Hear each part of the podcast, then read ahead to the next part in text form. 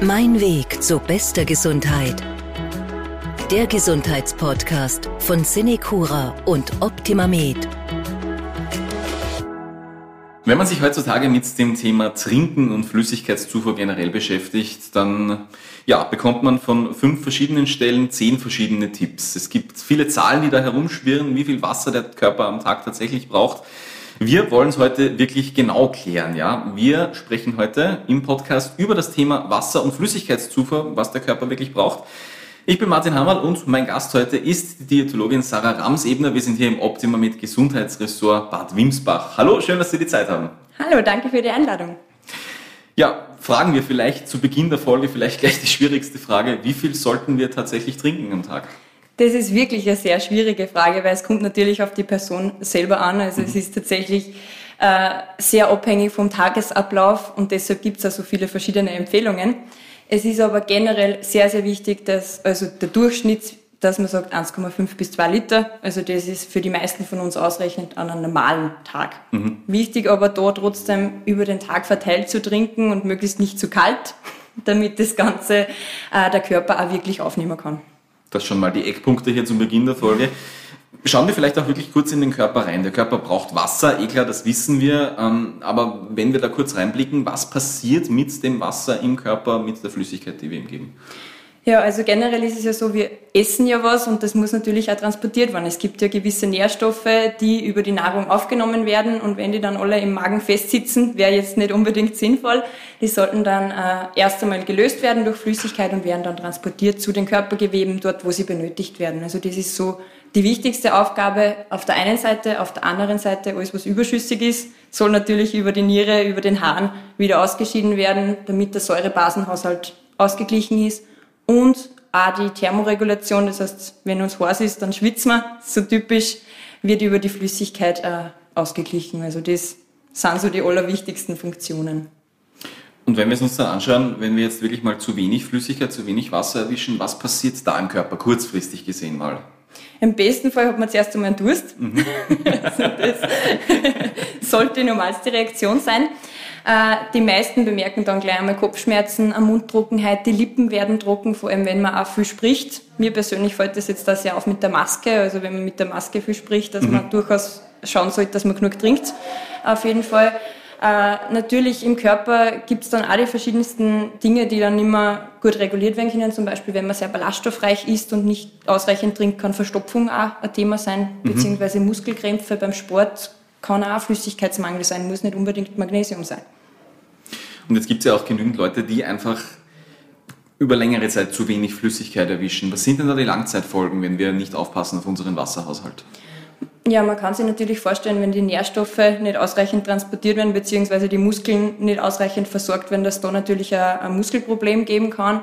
Äh, Herz-Kreislauf-Probleme, durchaus ein sehr, sehr wichtiges Thema da anzusprechen. Verwirrtheit ist sehr oft ein Thema von zu wenig Flüssigkeit gerade im Alter natürlich mhm. auch wichtig, weil da der Durst eh immer nachlässt, je älter man wird.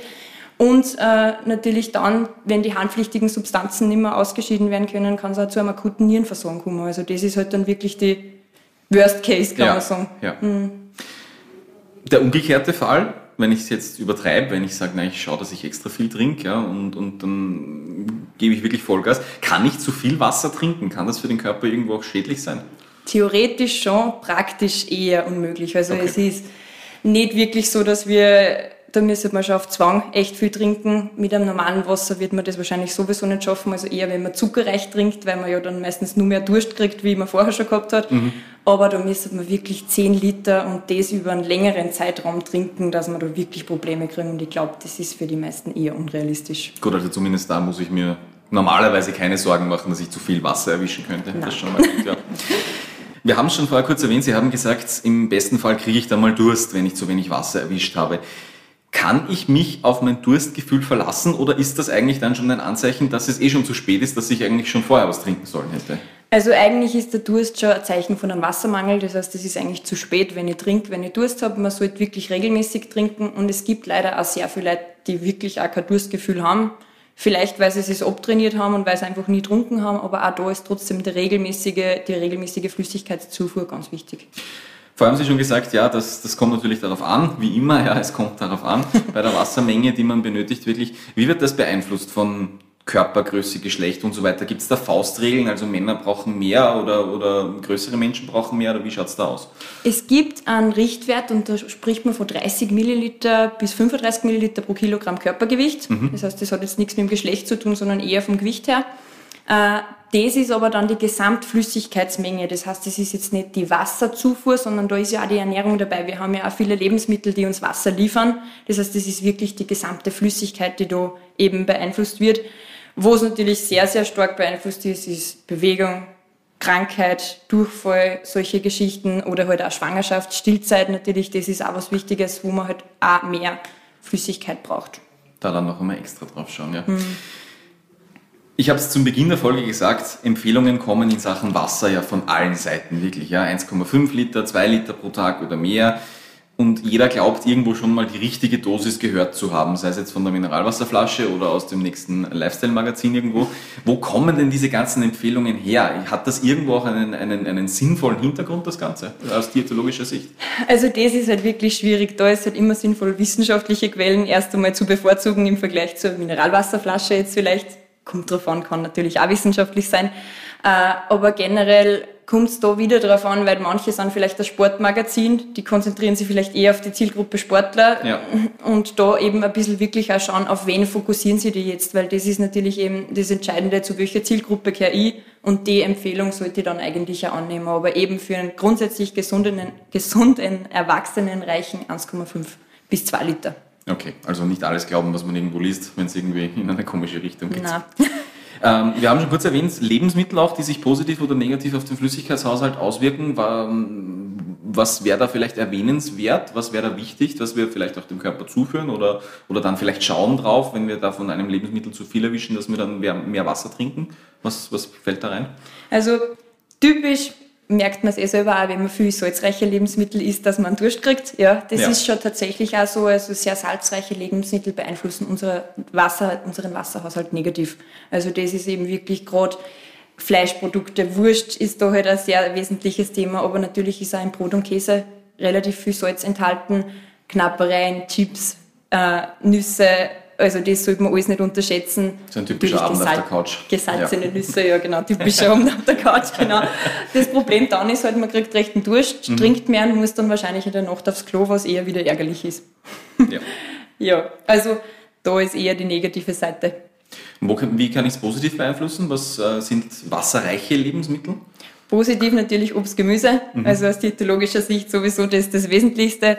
Äh, eh, jetzt kommt, kommen eh schon langsam wieder die frischen Obst- und Gemüsesorten an. Das heißt, die Erdbeeren haben ja bald Saison. Erdbeeren natürlich super, was den Wasserhaushalt betrifft, auch wenn sie sehr süß sind. Erdbeeren haben eigentlich relativ wenig Zucker. Mhm. Äh, Wassermelone natürlich auch und vom Gemüse her Gurken, Tomaten sehr, sehr wesentlich. Also sehr, sehr positiv. Äh, was man auch nicht unterschätzen soll, sind Kartoffeln. Aha. Ja. Äh, das ist jetzt gar nicht so das Thema, weil sie so viel Wasser haben, sondern weil sie sehr viel Kalium haben. Und Kalium und Natrium ergänzen sie sehr gut. Das heißt, das wirkt sich auch positiv auf die Wasserzufuhr aus. Also falls ich vielleicht wirklich Wassereinlagerungen habe, Kartoffel sehr positiv. Sport war heute auch schon Thema. Gibt es da Faustregeln, die ich beachten sollte? Wenn ich so und so viel schwitze, dann brauche ich so und so viel mehr Wasser? Oder, oder reicht es da, wenn ich mich auf den Durst verlasse? Oder soll ich vielleicht sogar, wenn ich sage, ich mache Sport, soll ich davor trinken? Wie schaut es da aus? Ja, also das ist auch eine sehr, sehr schwierige Frage. Äh, der Sport, äh, natürlich verbraucht jeder unterschiedlich. Mhm. Also es kommt darauf an, wie stark ist mein Sport, wie heiß ist es, also ja. sehr, sehr viele Einflussfaktoren. Es gibt tatsächlich äh, eine Faustregel, ich könnte mich vorher wiegen, bevor ich Sport mache und nachher wiegen und die Differenz ist der Wasserverlust. Aha, ja, mhm. ja. Äh, Im Idealfall schaue ich aber natürlich vorher, dass mein Wasserhaushalt ausgeglichen ist, also schon vorher auf jeden Fall ausreichend trinken mit einem Defizit zu starten, ist keine gute Idee. Das ist einmal wirklich wichtig und alle Sportarten, wo ich wirklich über eine Stunde schon mal brauche, sollte ich auf jeden Fall auch schauen, dass ich dazwischen ein bisschen trinke. Das heißt, wenn ich wirklich jetzt eine Bergtour mache oder Radeltour, dann immer schauen, dass ich wirklich auch Flaschen Wasser dabei habe. Und bei ganz extremen Einheiten kann es durchaus schon einmal sein, dass man in einer Stunde zwei Liter verbraucht. Also wenn es jetzt wirklich heiß ist und ich schwitze so richtig, aber da wird man eher einen extremen Durst dann kriegen, ja. das merkt man dann nicht. Hm. Gut, aber das heißt äh, umgekehrt dann leichtere Sportgeschichten, wenn ich sage immer, bin 30 Minuten unterwegs oder so, da ist es aus diätologischer Sicht auch kein Problem, wenn ich da mal danach erst dann das Wasser trinke. Ich muss nicht immer Wasser dabei haben. Genau, also wenn es kurz ist. Und es ist auch da nicht wesentlich, dass ich jetzt wirklich ein Elektrolytgetränk zuführe, weil das ist ja oft das Thema, dass man sich denkt, boah, jetzt war ich eine halbe Stunde Sportler und jetzt darf ich einen Apfelsaft gespritzt trinken. Äh, ja, das ist ein bisschen eine zu kurze Dauer dafür. Ein Punkt, der beim Thema Flüssigkeitshaushalt auch immer wieder aufkommt, ist der Kaffee. Da, gibt, da ranken sich ja viele Mythen darum. Ja, der Kaffee entwässert, ja, ist so dieses, äh, dieses alte Vorurteil, das sich da hält. Wie sieht jetzt die Realität wirklich aus, wenn ich Kaffee trinke? Muss ich da dann zusätzlich mehr Wasser trinken oder wie sieht das aus? Also der Kaffee wird grundsätzlich zur Flüssigkeitszufuhr dazugezählt. Also es ist schon, dass ich die 200 Milliliter Kaffee durchaus zu die 1,5 Liter dazu rechnen kann. Ich sollte aber jetzt auch nicht nur Kaffee trinken. Also man sagt schon, beim gesunden Erwachsenen drei bis vier Tassen Kaffee ist okay. Am besten natürlich ohne Zucker. Das mhm. ist halt oder das Wesentlichste. Ähm, von der Flüssigkeitsmenge wird es aber eben wirklich dazu erzählt, entwässernd. Das ist wirklich ein Vorurteil. Das heißt, das hat man eigentlich widerlegt. Es ist trotzdem immer geschickt, wenn man ein Glas Wasser auch dazu trinkt zum Kaffee. Sehr gut.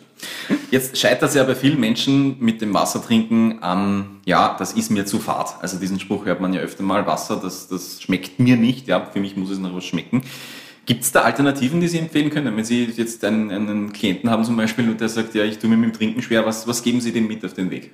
Also generell ist natürlich eine äh, ziemliche Gewohnheitsgeschichte. Also wenn ich jetzt immer nur Apfelsaft oder Limonaden getrunken habe, dann ist halt das wirklich schwierig, der Umstieg auf ein Leitungswasser, weil es einfach noch nichts schmeckt. Und da ist natürlich sinnvoll, einmal zu versuchen, äh, das Wasser irgendwie anzureichern. Entweder ich tue mir selber Früchte ein, also Himbeeren zum Beispiel, äh, ich kann auch Apfelscheiben eingeben, das gibt auch den Geschmack an das Wasser ab und somit schmeckt es dann gleich noch ein bisschen was. Oder auch irgendwelche Kräuter. Eine Minze.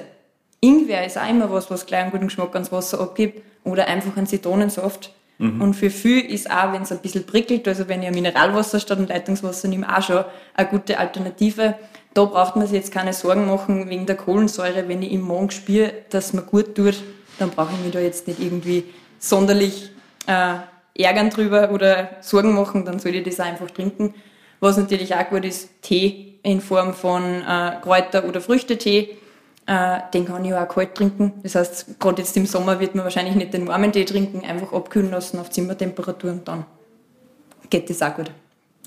Und wenn wir jetzt, wenn wir uns jetzt so Geschichten wie Limonaden, so stark zuckerhaltige Getränke anschauen, gibt es da Faustregeln, wie viel ich da trinken darf, unter Anführungszeichen, oder wie sieht das aus diätologischer Sicht aus?